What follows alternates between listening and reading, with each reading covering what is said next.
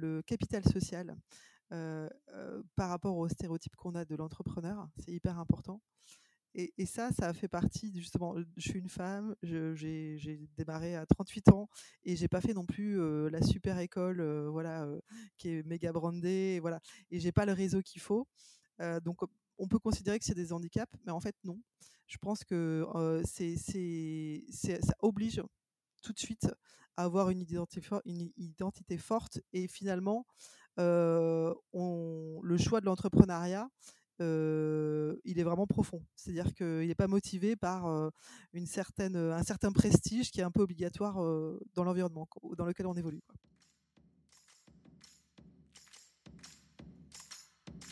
Bienvenue sur Comment t'as fait, le podcast de ceux qui veulent comprendre concrètement comment les autres ont fait. Je m'appelle Julien Hatton, je suis cofondateur de l'agence de communication BuzzNative et je vous propose de partir ensemble à la rencontre d'entrepreneurs et dirigeants passionnés et passionnants pas toujours dans la lumière, mais qui font pourtant rayonner leur structure et leurs équipes. À ces profils au parcours non linéaire, audacieux ou encore atypiques, je n'ai qu'une seule envie, leur poser la question comment t'as fait? Si vous aussi auditeur, vous rêvez de découvrir les coulisses et le quotidien de nos invités, que vous soyez entrepreneur averti, débutant ou en devenir, abonnez-vous et embarquez avec moi chaque semaine pour des épisodes d'une heure qui vous feront gagner des années d'expérience. C'est parti Bonjour chers chers auditeurs, aujourd'hui pour ce nouvel épisode de la saison 4 du podcast Comment t'as fait les rencontres d'entrepreneurs, j'ai le plaisir d'accueillir Claire Guillet, fondatrice de Carillon Food, la société qui aide à bâtir des stratégies de croissance fondées sur des données fiables et partagées avec les distributeurs. Salut Claire. Salut Julien. Alors Claire, on va parler aujourd'hui data, passage caisse et prise de décision. Mais avant cela, on va revenir sur ton parcours. Après une école de commerce, tu as évolué 15 ans dans des grands groupes. Ambitieuse et active, tu as progressé rapidement avant en 2012 de déménager avec toute la famille dans le sud de la France. Tu as fait de nombreuses rencontres, tu as travaillé pour un leader de son secteur, puis tu, es revenu sur Paris. C'est là, après quelques années, que ton esprit entrepreneurial te hante au point de te lancer dans l'aventure en créant Carillon Food. Évidemment, tu vas nous donner des détails et partager ton expérience. Les trois chapitres du jour qu'on va donc évoquer ensemble sont le premier, donc comment tu as fait pour passer de 15 ans en grand groupe à entrepreneur? Quel est ton contexte à ce moment-là? Ensuite, on évoquera comment tu as fait pour t'attaquer à un marché concurrentiel préempté par de grands acteurs historiques. Et enfin, on évoquera la suite. C'est quoi la suite pour ton entreprise et le plan pour y arriver? Ok pour toi? Super. Bon, eh ben, écoute, on va attaquer. Euh, instant promo avant pour vous, chers chers auditeurs. Euh, connectez-vous sur le site commenttafait.fr, inscrivez-vous à la newsletter pour recevoir chaque semaine les derniers conseils d'entrepreneurs, le dernier épisode et plein d'autres choses. Pour ceux qui sont plus papier que euh, écoute audio, rendez-vous sur les sites d'Amazon, Fnac ou Cultura ou chez vos libraires indépendants pour procurer le livre Comment t'as fait dans lequel je synthétise les 80 premiers épisodes de Comment t'as fait. On est fini pour moi. Je te laisse maintenant, Claire, te présenter de manière libre avec tes propres mots en quelques minutes. Merci. bah écoute, moi c'est Claire Guillet. je suis entrepreneur depuis trois ans. je suis passionnée par, par la food. je suis convaincue qu'il y a une transition alimentaire sans précédent qui est en train de se, se dérouler. Et donc, je suis animée par cette envie d'agir depuis pas mal d'années maintenant, et puis de près de trois ans au travers de Carry Food. Et je suis ravie d'être ici aujourd'hui. Bah, écoute, plaisir partagé. ce que je propose, c'est qu'on rentre dans, ce, dans le vif du sujet, notamment la, première partie. avant ça, une question que je pose à tout le monde. Pourquoi ce nom Carillon Food ou Carillon Food? Ça veut dire quoi? Alors, c'est carillon, en fait. Le, la racine, c'est donc carillon. C'est en grec ancien, c'est le c'est le noyau en fait. voilà, donc c'est l'idée de la graine qui est semée, qui meurt et qui donne ensuite une plante. voilà, donc l'ambition de Carillon, c'est vraiment d'être au cœur des systèmes alimentaires et, et au travers des outils qu'on propose de faire émerger des nouvelles filières, des filières d'avenir. Ok, bon, écoute, très clair. J'aime bien poser cette question-là, arriver à comprendre comment ont été construits les noms. Parfois, c'est un peu par défaut, par hasard. Parfois, voilà, ce sont des noms promesses, des noms patronymes, des noms, voilà, peu importe. En tout cas, alors ça, c'est ma déformation professionnelle parce qu'avec BuzzNative, on crée évidemment des noms pour clients et des noms de marque. Donc, comment tu as fait, toi, pour passer, de 15 ans, d'expérience dans les grands groupes à entrepreneur? L'idée ici, si tu veux, dans ce chapitre, c'est qu'on évoque, bah, toi, ton éducation, ta jeunesse, d'où tu viens. Est-ce que tu avais des entrepreneurs autour de toi ou pas du tout? Et puis, qu'est-ce qui a fait, au fur et à mesure des études et de tes expériences, que tu as eu un déclic et que tu t'es dit: «Bah, OK, l'entrepreneuriat, Mmh. c'est une voie que j'ai envie d'explorer»? Carrément. Alors non, moi je suis pas du tout issue d'un milieu d'entrepreneurs, au contraire. Donc je suis plutôt issue d'un milieu plutôt agricole. Alors, D'où le lien avec donc la food? d'où le lien avec la food, ouais. Et et et d'ailleurs pour la petite histoire, ma grand-mère, notamment maternelle, tenait absolument à ce qu'aucun de ses enfants ne soit agriculteur. D'accord. Et finalement les petits-enfants y reviennent, vers ce secteur. Et donc donc non, pas du tout environnement, entrepreneur, plutôt, plutôt anticapitaliste, si je peux dire. Mais j'ai fait une école de commerce, et en réalité, l'envie d'entreprendre, elle a elle est elle est pas née comme ça, du jour au lendemain. Elle est issue déjà d'une envie d'agir et puis alors ce qui s'est passé, c'est que, ma première partie de carrière, en gros jusqu'en jusqu'en 2010 Oh, voilà, j'ai pas fait enfin, j'ai trouvé du boulot, j'ai je me suis un peu laissée mener par les opportunités. Heu et puis, heu, comme tu l'as précisé tout à l'heure, heu, j'ai été, j'ai suivi mon conjoint pour aller à Toulouse et là, je me suis retrouvée dans un sur un marché de l'emploi, assez, assez atone, Mmh mh. très peu dynamique.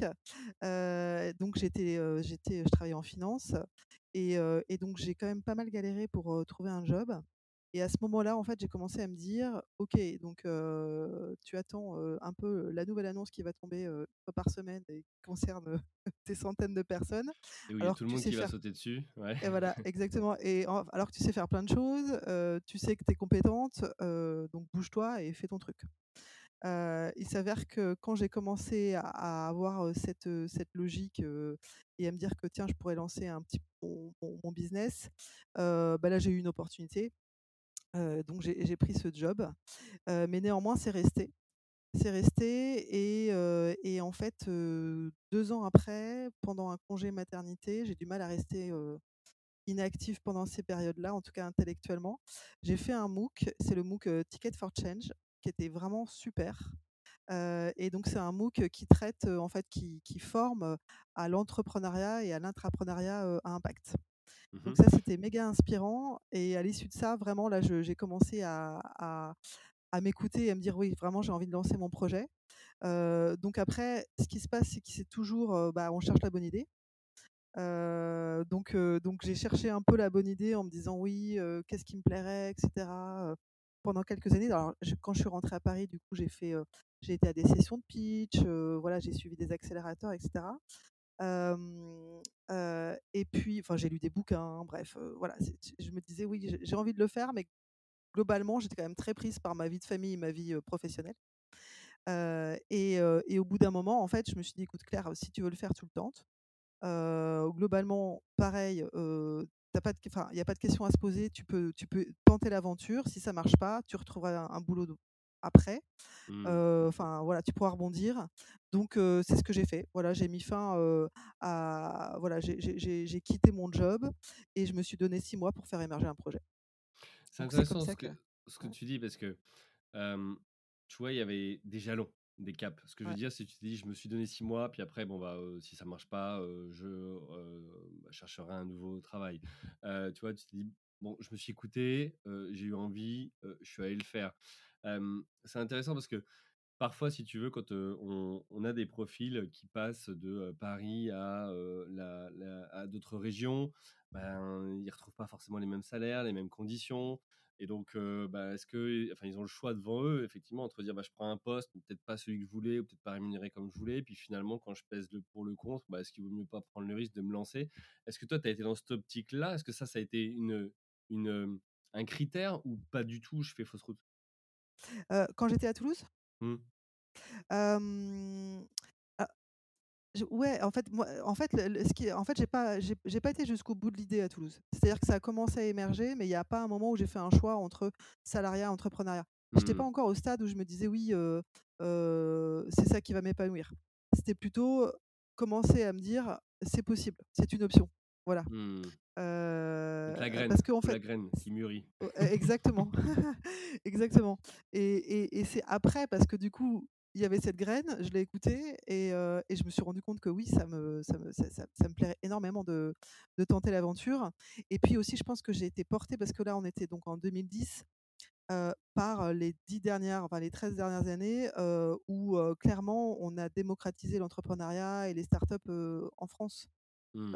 Voilà, il y a eu de c'est c'est c'est je pense que ceux qui se sont lancés avant les années, heu, 2010, heu, voilà, ont énormément de mérite, comme toi. Voilà. Mais mais voilà, je pense qu'on était aussi dans un dans un dans une dynamique où ça devenait possible. Ouais. Mmh. C'est vrai que ce ces dernières années, on entend beaucoup plus parler d'entrepreneuriat. Bah, le le podcast, comment tu as fait et contribue aussi finalement à à à à rendre accessible plus, heu, bah, ce ce ce sujet, ces aventures. Hem, j'enregistrais aussi hier avec un un un un un homme de 26 ans qui, heu, s'est lancé, heu, dès la sortie de ses études et et on parlait, du contexte, dans Mmh. lequel, il était au moment de la création. Bah, finalement simple pour lui parce qu'il sortait d'études, il avait pas d'argent, pas d'expérience, pas de famille, pas de foyer, en tout cas pas de charge, notoire. Toi, tu étais dans quel contexte à ce moment-là? Est-ce que c'est une décision aussi qui a été partagée en famille ou est-ce que toi tu t'es dit: «Bon, j'y vais moi et puis, personne d'autre n'a son mot à dire»? Non, non, non, non, non, parce que moi j'avais une super belle situation financière, heu, 2 enfants, un mari, enfin voilà. Donc non, non, quand j'ai pris cette décision alors déjà, j'étais pas heureuse dans mon job. Donc Mmh. globalement, moi je pars du principe que si, si, en tant que femme je suis heureuse, heu, la famille est plutôt, voilà, vit bien, quelle que soit la situation. Donc donc donc quand j'ai en fait, j'ai bah, j'en ai discuté avec mon conjoint et et voilà, ça a été une décision effectivement de famille avec tous les risques que ça comporte et c'est aussi pour ça que moi, dès le début, je me suis fixé des jalons clairs parce qu'il fallait pas, non plus, me dire: «Bon allez, je me lance et puis ça y est, je suis entrepreneur, mais on ne sait pas Mmh. jusqu'à quand et et je me fixe pas des jalons de réussite». Donc donc oui, ça a été un projet de famille. Alors c'est marrant parce que il a été aussi motivé et je sais que dans les premières mois alors toujours le cas, mais dans les premiers mois, ça m'a vraiment aidée. C'est aussi parce que moi j'ai 2 filles et je me dis j'étais contente de leur donner cet exemple-là, Mmh. De bah, on tente des choses dans la vie, peut-être que ça va échouer, mais mais voilà, je ça ça ça ça m'a nourrie d'être, d'offrir cet exemple à mes enfants. Il y a beaucoup de parallèles avec, Virginie, qui a fondé Doucanbox, que j'ai eu sur ce podcast et qui, a eu l'idée de son entreprise pendant le congé mat justement parce qu'elle essayait d'occuper, ses enfants, et qui, bah, en plus, voilà, voulait montrer que, il y a pas forcément besoin d'être dans le stéréotype, de l'homme, parisien et cetera pour se lancer. Et chapeau parce que c'est pas simple effectivement avec un contexte, familial et cetera, de se dire: «Bah, je fais ce changement de vie». Mais donc voilà, donc c'est ce que tu as vécu. Tu as fait quelle école toi de commerce? Alors j'ai fait une école qui, je crois, n'existe s'appelle qui s'appelait l'ESSEM à l'époque. C'est le Tours? l'ESC Tours Poitiers. Ouais. Ouais, OK. Je Si, si, bah, je connais. Oui, après qui a changé de nom et cetera, bon voilà, qui a connu, divers hauts et divers bas. OK, donc l'ESSEM de Tours. Donc Et tu remontes et sur d'ailleurs, vas-y. c'est un bon point parce que sou souvent en fait, moi je,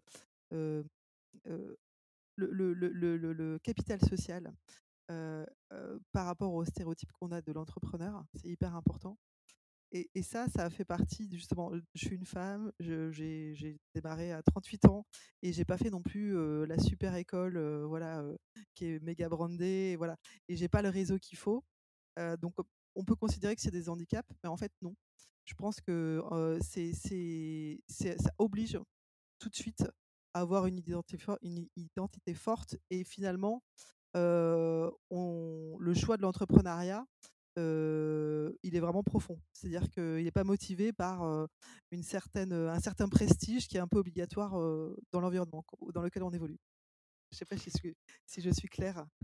C'est intéressant, il y a 2 il y a 2 approches parce que tu as ceux qui disent, heu, c'est vrai que quand, tu es à l'abri, tu es plus, es plus serein, donc tu peux avancer plus facilement dans les projets et puis tu en as en as d'autres, tu vois, là, Anthony Bourbon, qui vont dire: «Bah, si t'as pas faim, en fait, tu vas jamais aller chasser, tu vas jamais, te donner les moyens». Donc, voilà, donc après, bon, chacun, sa préférence, mais, mais là, c'est intéressant de voir ça, que sur le papier, en tout cas, on pourrait considérer que tu pas parti avec des points d'avance et pour autant, pour toi, ça a été un booster et, et une certaine forme de motivation. Mais j'ai vécu la même Ouais. chose. Alors, oui, moi, peut-être que c'était plus simple sur le papier en disant homme, etc., plutôt que femme, ce qui est beaucoup plus répandu aujourd'hui. Mais, mais à l'époque, enfin voilà, j'ai pas fait d'école de commerce, je sortais pas forcément des, des bons réseaux à cette époque-là. Et pour autant, bah, ça te force à, à, à, prouver, en tout cas, à charbonner dur autrement pour, pour réussir. Ouais. Ok, donc on a vu donc école de commerce à Tours. après donc diverses expériences, tu plutôt dans, la partie finance. donc tu retournes à Paris et là au bout de quelques années, tu décides de lancer Carillon, Mmh Carillon mh. Food pardon. tu alors là comment tu fais? Par quoi tu commences? Tu dis j'ai pas de réseau, etc.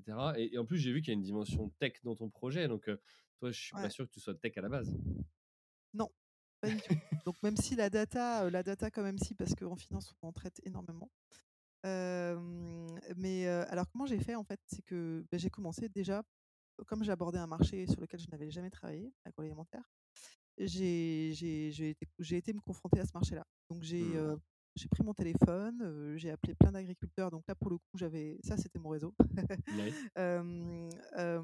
j'ai appelé plein d'agriculteurs, aussi des transformateurs, des distributeurs. J'ai vraiment échangé avec un maximum de personnes sur la filière agroalimentaire pour comprendre quels étaient les pain points. Et en fait, le fond, c'est que je voulais comprendre pourquoi aujourd'hui on faisait vraiment que de la masse. Enfin, ce marché était si massifié, alors que pour créer un bien alimentaire, ben, il faut beaucoup de temps à la base pour créer une matière première, il faut un savoir-faire pour en faire un produit de qualité, et puis aussi il faut savoir le mettre en avant, etc., pour que les clients l'achètent. Et, et, et, en fait, ces, ces, périodes, cette période-là, en fait, m'a permis vraiment de rencontrer plein de monde, et c'est encore des personnes qui m'aident et qui m'accompagnent dans, dans, ce projet. donc j'ai fait pareil, j'ai fait un hackathon en en Aveyron qui s'appelle la Startup et dans le prêt. Enfin bref, voilà. J'ai voyagé, j'ai rencontré du monde euh, et, euh, et, ça a été super riche et ça m'a permis vraiment d'analyser, de, de, comprendre ce marché et aussi d'avoir mes premiers alliés. Et en et là, parallèle. un accueil favorable? Je veux dire, les gens, tu les appelles, ouais. ils ont peut-être autre chose à faire, ils ont encore quelqu'un qui me pose des questions, non? Non, non, honnêtement, non. Non, non, ouais. euh, non, non, en fait, et ça, c'est quelque chose que je garde toujours. Mmh. En réalité, les gens sont hyper open sur le, les, les, retours d'expérience. Mmh. Même sur LinkedIn, ça m'arrive encore très souvent. et c'est d'ailleurs quelque chose que je demande à, à mes collaborateurs. de contacter des personnes en disant écoute ton parcours j'adore ton parcours ce que tu fais est-ce que tu, tu serais OK pour prendre un café avec moi. D'ailleurs, je crois que c'est aussi quelque chose que tu fais, Julien. Ouais, bah, ça fait 13 ans. c'est ça. Et, et, et donc, euh, et, et, en fait, c'est génial parce que c'est souvent des belles rencontres. Euh, alors parfois, euh, voilà, ça débouche sur rien, mais parfois, oui, ça débouche sur, sur, sur du business ou juste, voilà, on en ouais, la mise en relation, que, voilà, où tu as, ouais, vu ça. autrement le sujet et, et, ça te fait un déclic exact. que tu n'aurais pas eu, toi qui es focus, la tête dans le guidon. Quoi. Ouais, c'est ça. Et donc, pendant, pour revenir à la période d'idéation, euh, du coup, pendant cette période, j'ai rencontré plein de monde. Euh, le constat que j'ai fait, et puis c'était aussi un sujet qui était en train d'émerger, c'est que donc la donnée, elle est privée. Il faut rappeler aussi qu'on était là en 2019, donc c'était après les États généraux de l'alimentation et le début des Galim. Donc il y avait déjà des piliers qui ressortaient, et notamment tout ce qui est autour de la transparence. Mmh donc je savais qu'il y avait des gros chantiers et des compelling events sur ces thématiques. Et donc j'ai creusé le sujet de la data, donc la donnée est privée, peu d'échanges de données entre les parties prenantes. J'ai été aussi, j'ai creusé au niveau des théories de supply chain qui démontrent que euh, quand tu as de l'échange d'informations entre les parties prenantes d'une supply chain, ben, euh, la, rémunération de chaque partie prenante est meilleure, qu'il y a moins de gaspillage, etc. Et donc c'est là-dessus en fait qu'a commencé à émerger le pilier data de, Carillon.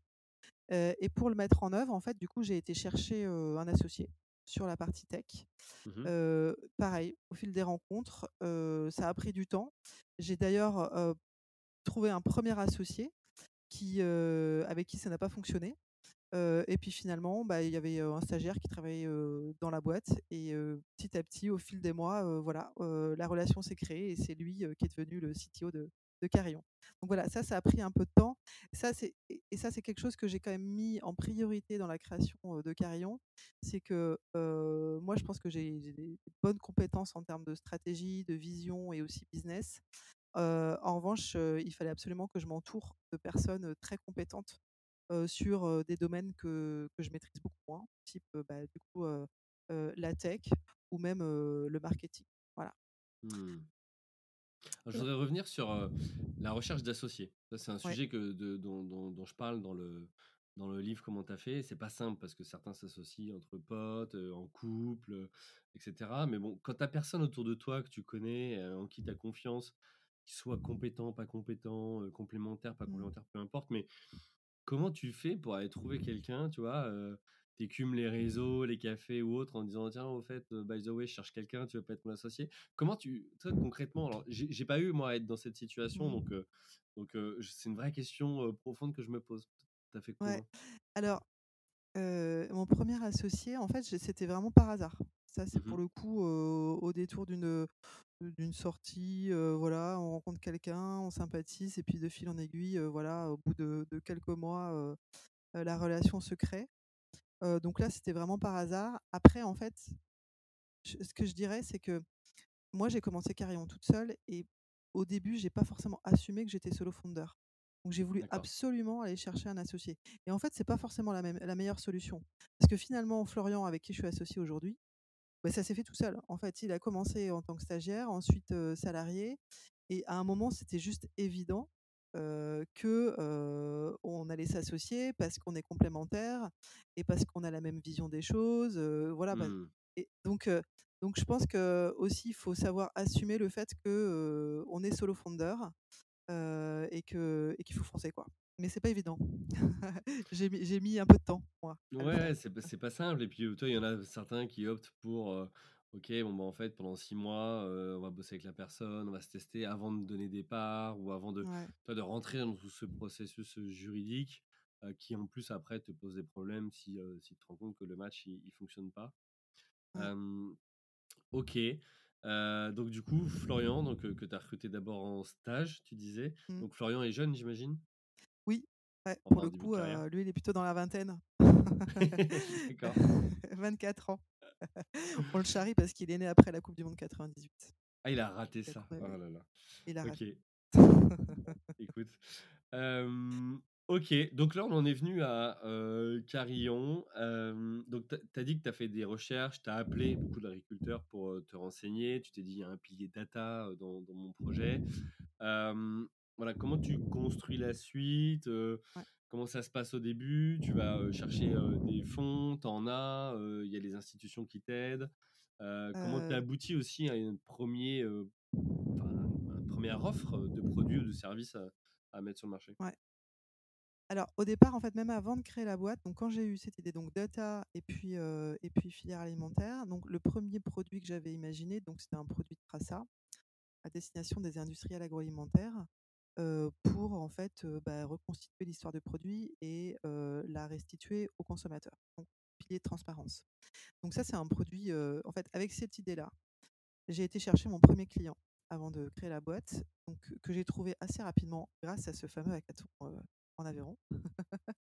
et, et, donc, c'est Christian Valette, qui est éleveur en Aveyron et qui distribue sa viande à Paris. Et quand je lui en ai parlé, il m'a dit «Ah, mais c'est super parce que moi j'ai plein de démarches au niveau environnemental et bien-être animal, etc. Et j'ai vraiment beaucoup de mal à, les communiquer jusqu'aux consommateurs.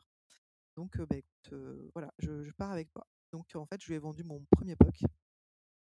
Et c'est suite à ça que j'ai créé l'entreprise. Donc on avait déjà un premier use case. Donc tu as attendu, voilà, parce que c'est vrai que parfois certains disent, voilà, si tu structures tout, tu crées, mais que tu n'as pas de client, en fait, la prio, c'est trouver le client. Donc toi, c'est ce que tu as fait, bah tu as dit, ça me permet de setuper. Exactement. Et donc cet outil-là, du coup, on l'a développé, on l'a industrialisé, puisqu'ensuite, j'ai travaillé avec des ateliers de transformation de proximité on l'a déployé dans plusieurs, chez plusieurs industriels, des chambres d'agriculture, etc.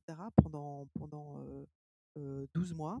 Donc là, en fait, la recherche du business model, je me souviens d'ailleurs que j'avais un, un, un, mentor réseau entreprendre qui me disait tu rencontres du client, tu rencontres je disais mais oui, mais bon, je, l'ai mon business model. Non, non, rencontre plus de clients.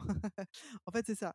C'est faut tenter. C'est-à-dire qu'on a une idée, on se dit on a beau essayer de la couvrir de, sous tous les rapports, c'est-à-dire de, de, regarder de toutes les visions du business model, etc. Tant qu'elle n'est pas testée auprès d'un client, en fait, c'est vachement dur de l'évaluer. Et donc, il mmh. faut essayer, essayer, essayer. Et donc, sur la traçabilité, c'est ce qu'on ce qu'on a fait. finalement, c'est venu assez vite le, le, le, business model. Et, et c'est comme ça qu'on a commercialisé notre premier produit. voilà. Et, et, alors, on va revenir dessus parce qu'après, on a fait un pivot pour d'où a émergé la plateforme Carrion Food. Mais c'est exactement la même chose qu'on a fait sur la plateforme. C'est-à-dire qu'on a beau au départ se dire oui, je, fixe mon prix et mon business model parce que c'est logique, etc. en comparable, tant que c'est pas soumis à au moins, je dirais, une quarantaine de clients, ben en fait, ça bouge. Mmh. ça me rappelle le, le concours étudiant qu'on avait gagné avec Max et qui nous avait décidé à nous lancer entre le business plan qu'on avait fait et le business model.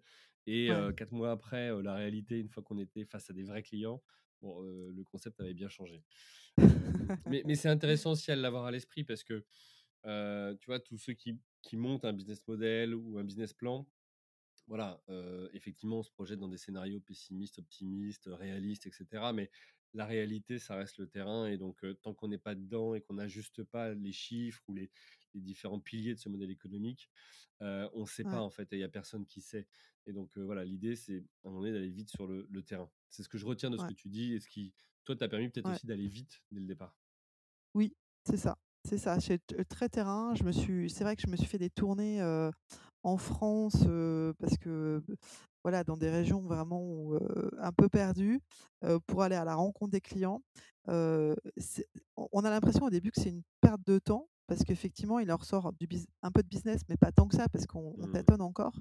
Mais en fait, après, c'est un terreau hyper fertile pour la suite. Et, et, mine de rien, mine de rien aussi dans le secteur agroalimentaire, ce sont des personnes qui apprécient le contact, le contact humain. Mmh. Et, j'ai quand même créé Carillon fin 2019, donc on a eu toute la période de, Covid en, lancement. Et je t'avoue que là, depuis un an, je découvre la joie de tous les événements, rencontres, etc. Et c'est un vrai accélérateur. Donc effectivement, rencontrer, rencontrer les clients et, le marché, c'est vraiment, c'est vraiment une priorité. Ouais.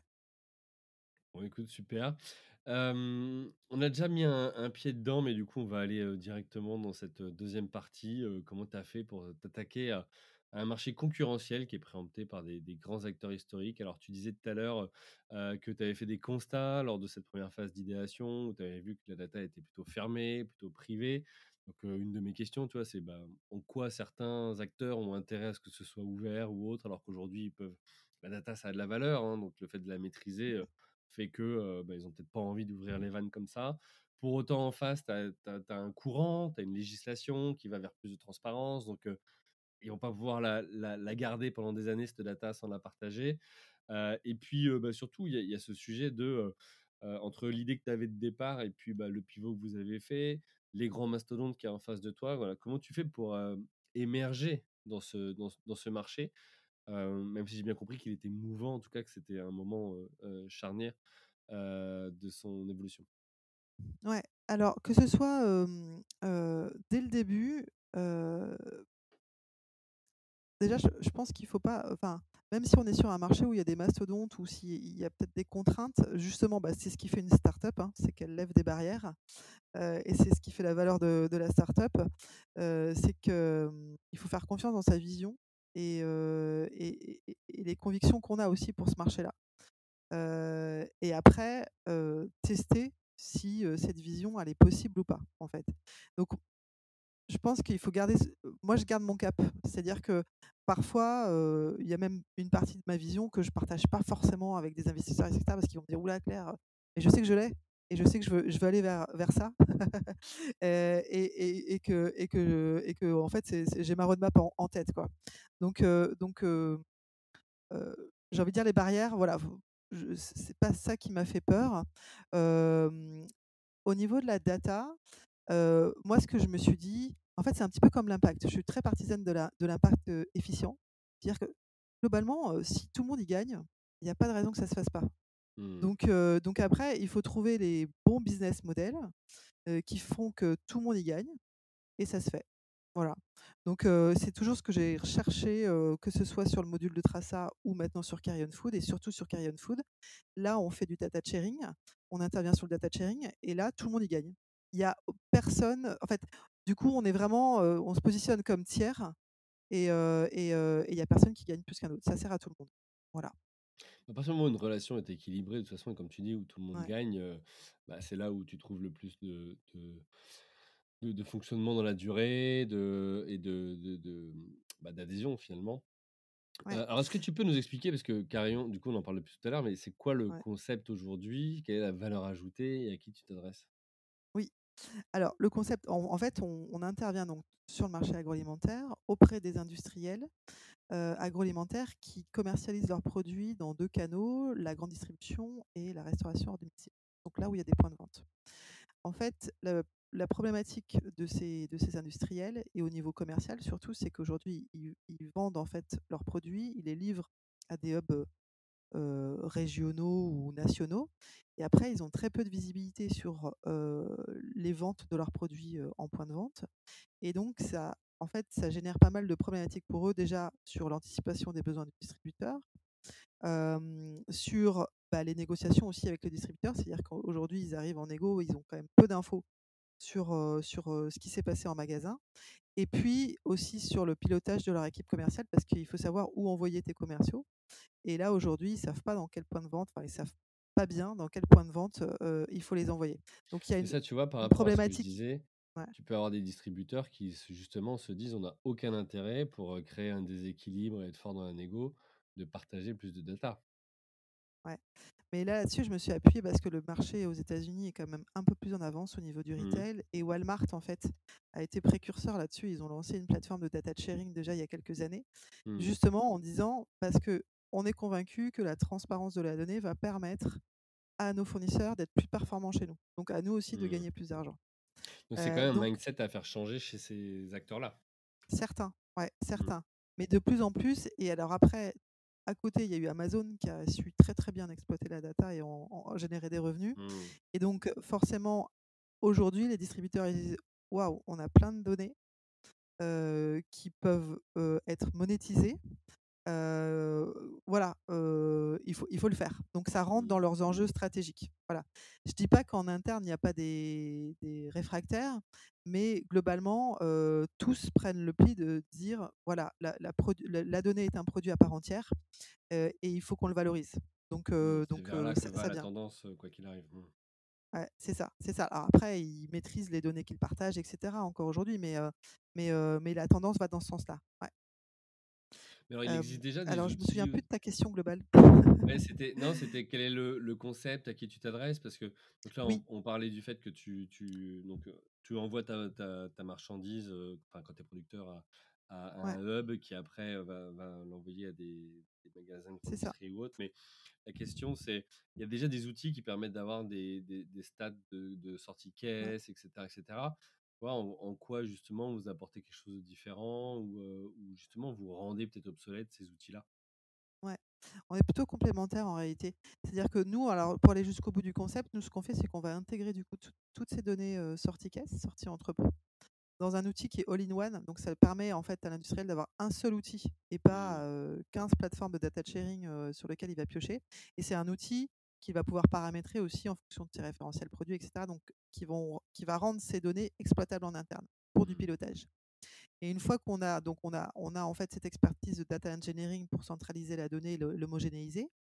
Euh, et une, fois qu'on l'a cleané, on a un data lake. Et là, on, on a créé des tableaux de bord assez, euh, assez euh, ergonomiques qui permettent aux commerciaux et aux directeurs commerciaux de, de, de suivre leurs ventes en direct et d'avoir des alertes s'il y a un produit d'un coup qui est en rupture, etc. Donc d'être vraiment dans l'anticipation et surtout l'activation de la donnée.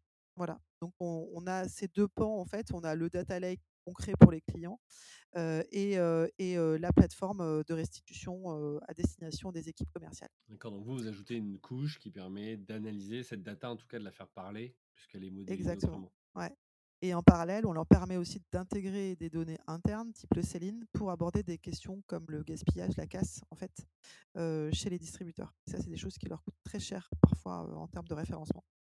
Oui, et et donc par rapport au au à l'offre existante historique qu'il y a sur le marché agroalimentaire, en fait, on vient combler un finalement un manque parce qu'il y a des gros acteurs sur la partie grande distribution. Il y a quelques acteurs sur la partie, restauration à domicile, mais il y a personne qui fait la consolidation des 2. Or, un industriel, la plupart du temps, il vend dans les 2 canaux. Donc Mmh. aujourd'hui, il y a pas d'outil qui donne une, une vision exhaustive des des ventes, de l'industriel. Ça, c'est une première. re et on sait en plus que la restauration à domicile, hormis les périodes, là, covid où ça s'est ralenti, c'est un marché qui est en pleine croissance. Donc donc du coup, voilà, l'atout qu'on a nous, c'est qu'on consolide, en fait, on agrège ces 2 canaux, et aussi, et bien, on passe directement on a des partenariats avec les distributeurs. Les acteurs, qui interviennent sur le marché et qui, par exemple, les panélistes, eux, en fait, revendent de la donnée qu'ils collectent auprès du distributeur. Donc ils ont pas forcément, enfin, c'est quasiment jamais, ils ne restituent la donnée au point de vente, puisque c'est Mmh. pas dans les accords. Et donc du coup, nous, on a aussi cet atout-là d'être vraiment dans un niveau de granularité qui permet à l'industriel d'aller travailler au point de vente et au produit, heu et d'avoir une vision globale de ses ventes. Voilà. Donc donc pour résumer, voilà, c'est ça, c'est un un trou qu'il y avait dans le marché et qu'on a pris, voilà et qu'on vient combler donc toi, ton modèle, il est il est quasiment même, double parce qu'il faut que tu puisses, dealer avec, ceux qui ont la data pour qu'ils te la partagent. Là, est-ce que, c'est un échange de bons services? Que toi tu payes? Enfin Ouais, voilà, toi, il y a il y a ça, c'est un vrai sujet parce que ton stock, il est là quelque part et puis en même temps, après, donc il y a cette surcouche qui permet, d'analyser, modéliser et et aider finalement à mieux comprendre, les statistiques de vente et donc, à mieux gérer des stocks et autres et au-delà de l'aspect économique, c'est aussi un aspect environnemental qu'il y a derrière puisque on le sait, le temps business est plutôt court, le temps de l'agriculture est plutôt un temps long, heu, pour la production. Donc, il faut aussi pouvoir l'anticiper avec tous les aléas météo qu'on connaît. Et puis l'autre partie, c'est ceux qui veulent exploiter cette data et et eux, j'imagine qu'ils payent sous forme d'abonnement ou sous forme oui, de, je sais pas, de de one shot, heu, pour avoir accès. exactement. Donc côté distributeur, en fait, on on considère pas que ce sont nos clients, c'est plutôt des partenaires. Donc nous, en fait, quand on se présente à eux, on leur dit: «Voilà, vous avez plein de données, qui aujourd'hui, peut-être, voilà, vous avez une petite peine à ce niveau-là pour les valoriser», souvent c'est le cas. Et donc nous, on va vous accompagner puisqu'on a un outil qui, qui est une vraie prestation de service autour de ces données et qui va vous permettre de les monétiser auprès de vos fournisseurs. Donc typiquement, le le y a en en en en moyenne, là, depuis, depuis 6 mois qu'on a lancé la plateforme, les les distributeurs avec qui on travaille, on a multiplié par 3 le nombre de fournisseurs à qui ils vendent les données. Donc donc et alors qu'avant, ça faisait, des années qu'ils essayaient de leur vendre, bah, au travers des fichiers Excel et cetera et c'était pas forcément, concluant.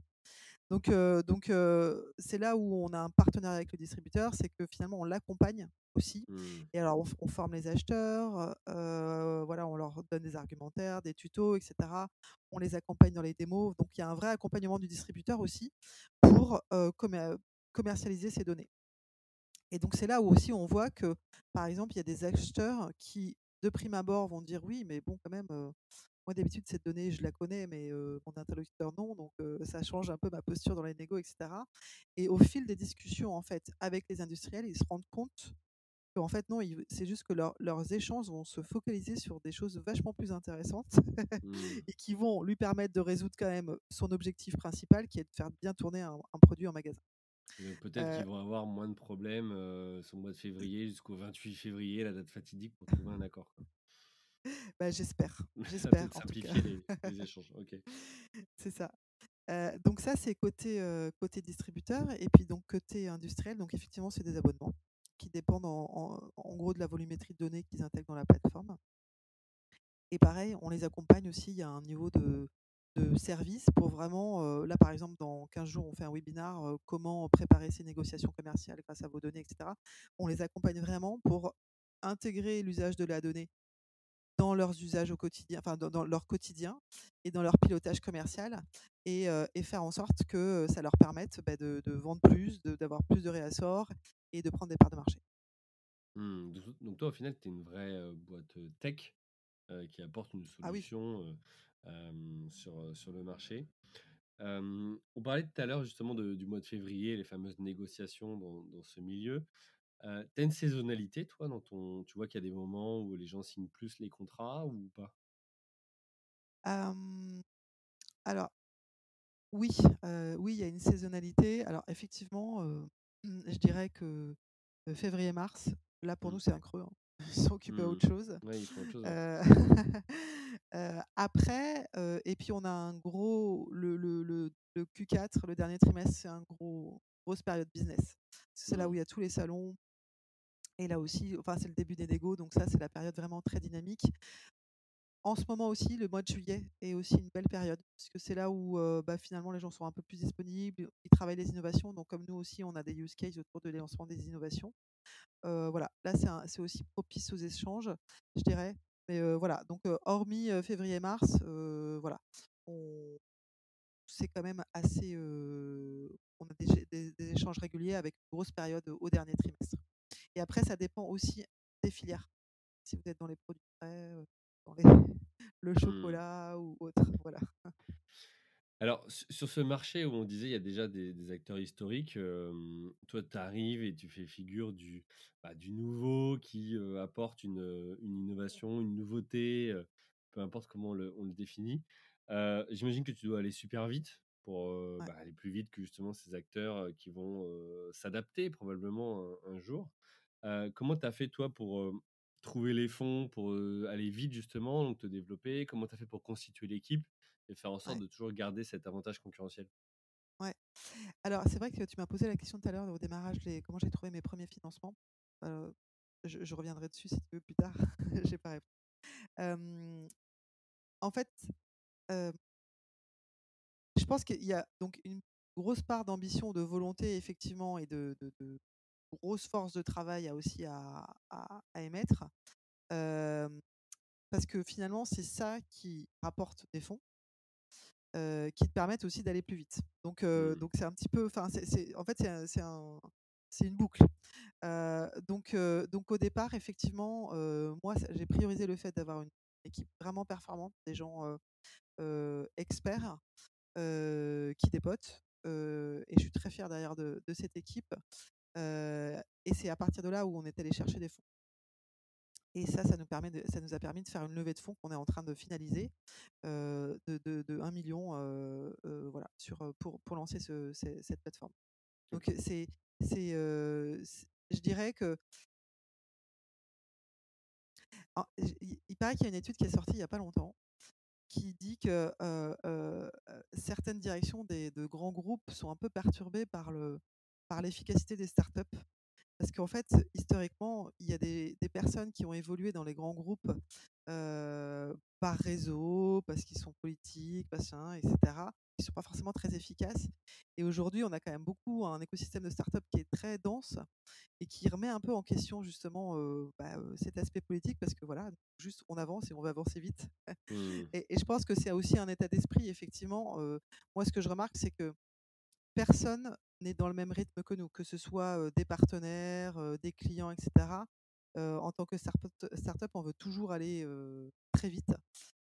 donc, il faut accepter que bah, probablement les gens autour de nous ne, sont pas sur le même rythme, mais, c'est ça aussi qui impulse l'agilité, la rapidité de déploiement, voilà, qui, fait qu'on va plus vite que nos concurrents ou que des, des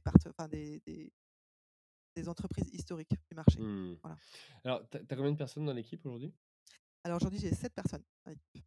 Ok, et des profils plutôt tech Alors, on a des profils tech, euh, produits. Euh, maintenant, j'ai une équipe assez complète, euh, opération et sales. Ouais. Ok. Et alors, en termes de clientèle, tu n'as pas un nombre de clientèle infini. Comment, tu fais pour ouvrir les portes justement de ces entreprises? Alors, il y a différents canaux. Déjà, ça c'est plutôt un conseil, c'est quand quand on crée une boîte, il faut aussi rapidement avoir des bons alliés.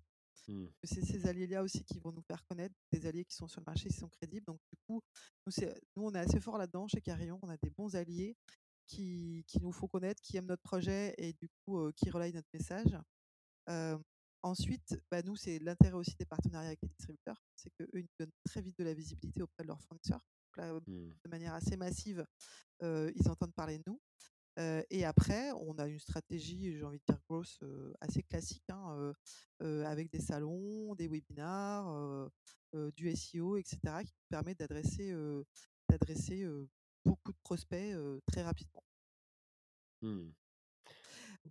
Ouais. Et après, on est, on est soutenu par des cabinets de consulting. Ça, quand tu parlais d'acteurs historiques du marché, il s'avère que sur le marché, il y a énormément de, de cabinets de consulting qui font conseils en stratégie commerciale et qui sont consommateurs de ces données-là.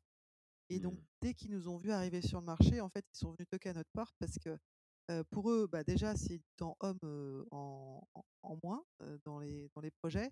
Et en plus, ça leur permet derrière d'aller commercialiser plus de, de, prestations de services et, et, de manière aussi plus efficace. Donc, donc eux, ils ne sont pas que prescripteurs. Ils ne recommandent pas juste à leurs clients d'utiliser vos outils, ils sont eux-mêmes clients et ils les utilisent. Ça dépend. Ça dépend du schéma, mais en tout cas, effectivement, ils ont très vite vu l'intérêt de, de, de, nous prescrire. Mmh. Ok, très bien. Tu as parlé de levée de fonds. Alors, levée de fonds, alors tu as dit participative. pourquoi ça? C'est quoi l'objectif derrière et qu'est-ce qui a motivé cette, cette option? Ouais, alors la levée de fonds n'est pas totalement participative. C'est-à-dire qu'on a, on a fait une première partie de la levée de fonds avec des BA et des fonds mmh d'investissement. Et en fait, j'avais lancé à la base une levée de fonds de 500 000 euros et finalement, bah, voilà, j'ai dépassé et c'est très chouette.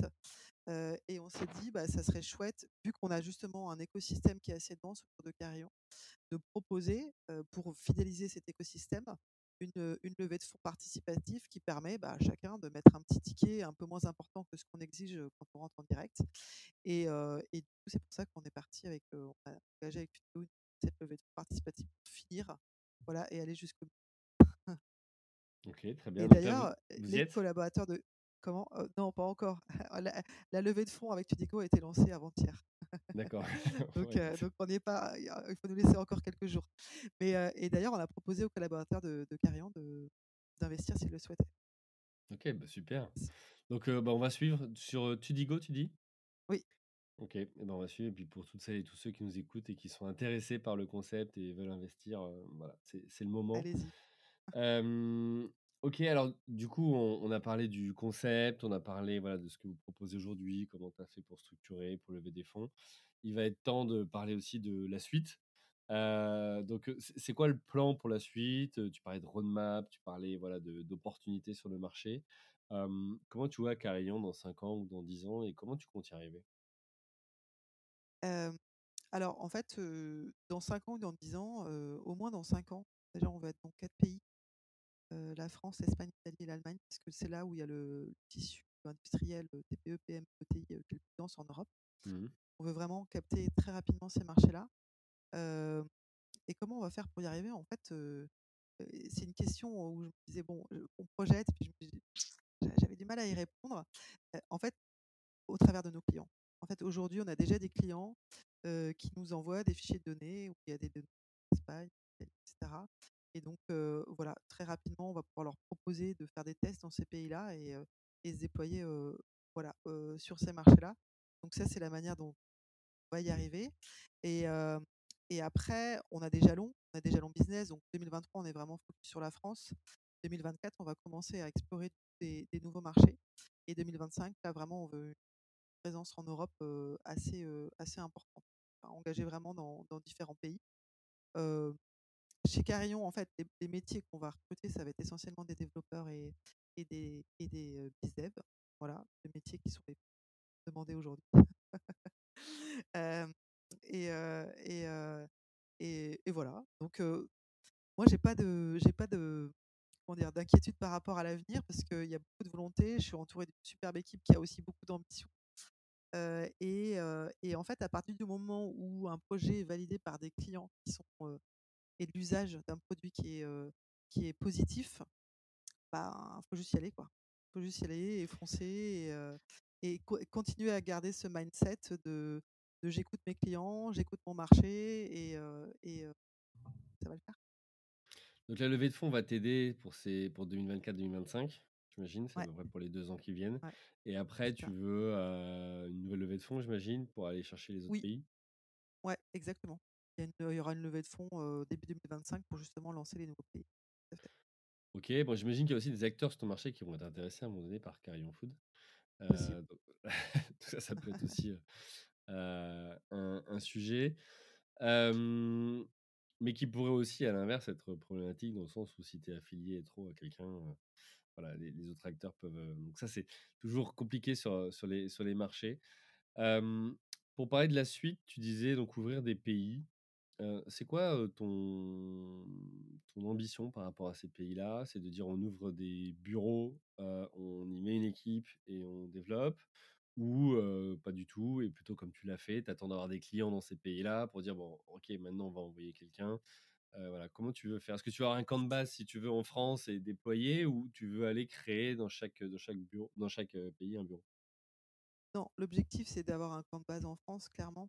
Et effectivement, le départ à l'étranger, il se fera que si on a testé, de la même manière qu'on a fait en France, heu, que, bah, on répondait bien aux problématiques, de ce marché-là, que, les différents partenaires que nous on a mappés en France, on les retrouve dans ce pays-là. Voilà, que le business model fonctionne et cetera et c'est l'enjeu 2024 d'aller faire des tests d'époque, avec des clients et comme ça on voit si, globalement, le go to market qu'on a déployé en France, il fonctionne ailleurs ou s'il faut l'ajuster et une fois qu'on a défini le go to market, que le marché déjà est réceptif et que le bon go to market, là, on ouvre un bureau avec des des commerciaux, des CSM, surtout une équipe commerciale qui va déployer cette offre-là dans ce pays-là. Mmh. Tu as l'air, hyper sereine. Est-ce que tu crois que tes 15 ans dans les grands groupes, heu, t'a apporté quelque chose, une structure, la notion de finance aussi? Parce que pour beaucoup, lever des fonds, c'est avoir des dettes ou c'est, avoir une une entreprise pas rentable et certains ont du mal avec ça. Donc, c comment t'expliques ça? Alors c'est sûr que je pense que de travailler 15 ans en finance dans des grands groupes, ça m'a donné une bonne conscience de l'entreprise, Mmh et coup, heu, je pars pas, sans savoir. Je suis pas Mmh. naïve par rapport à ce qui m'attend. J'ai aussi vécu des choses très compliquées dans des grands groupes, et d'ailleurs, qu'on soit une start-up ou un groupe qui a 50 ans, la thématique du cash, elle reste, quoi qu'il Pour tout le arrive, monde, ouais. pour tout le monde, il faut pas l'oublier. Et et et donc oui, effectivement, je sais où je vais.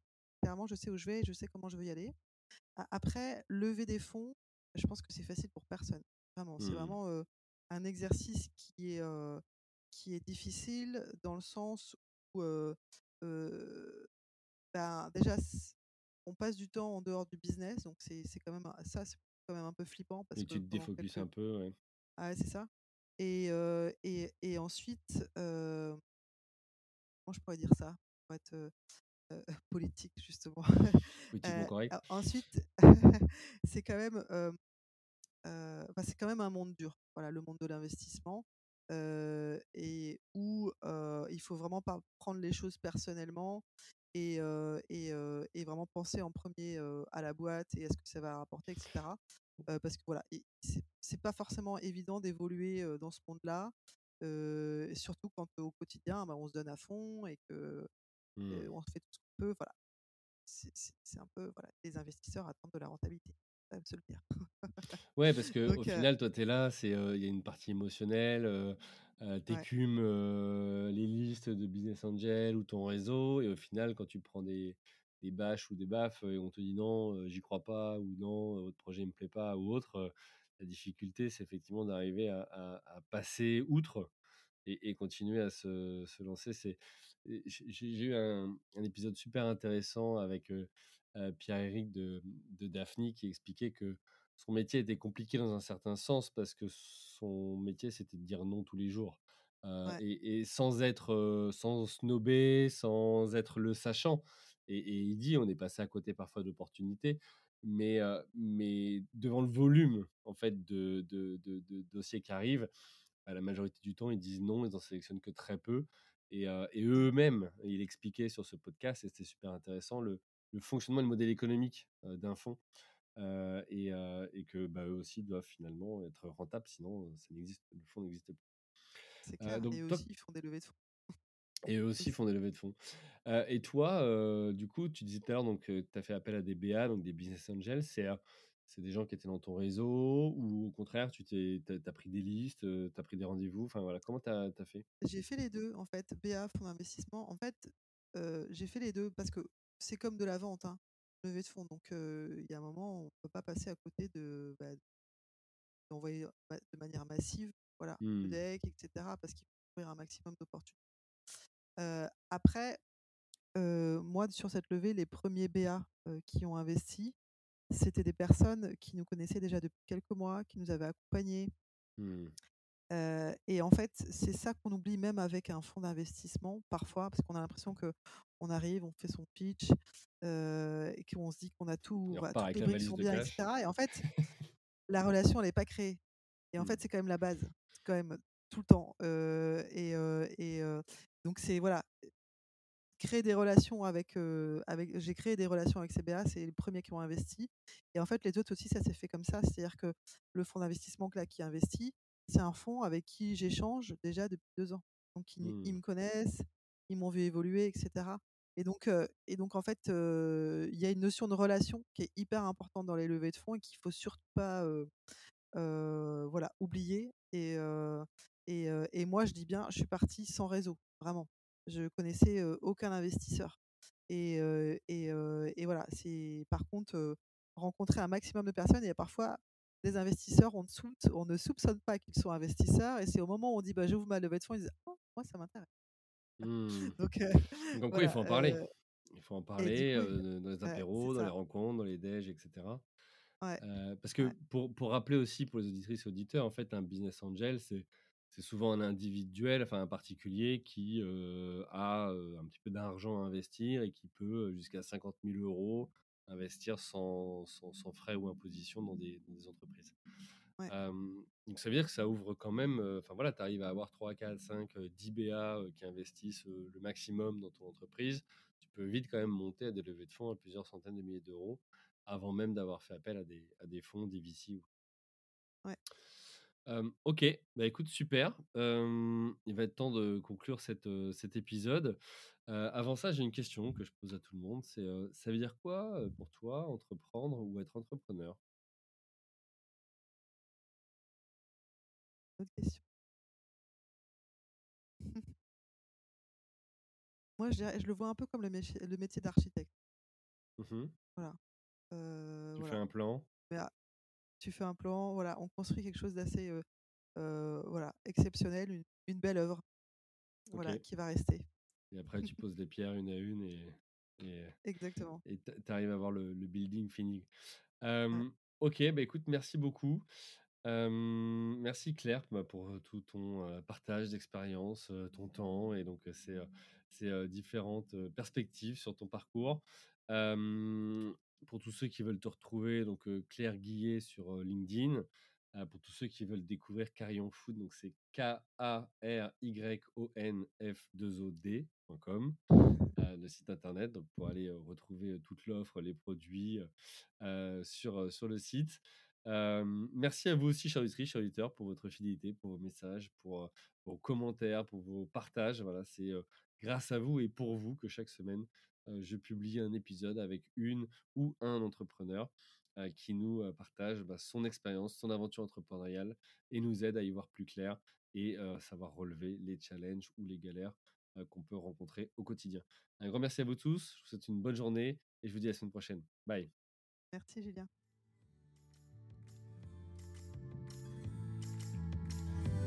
Merci à vous, chers auditeurs, d'avoir suivi l'épisode jusqu'au bout. Si vous êtes arrivé jusqu'ici, c'est que le podcast vous a plu. Alors pour nous aider à continuer, rendez-vous sur votre plateforme d'écoute de podcast préférée et laissez-nous un avis 5 étoiles avec un commentaire positif ou un message pour notre invité du jour. Parlez du podcast autour de vous, c'est le meilleur moyen de nous aider à vous proposer du contenu de qualité. C'en est fini pour aujourd'hui, un grand merci à vous et à la semaine prochaine.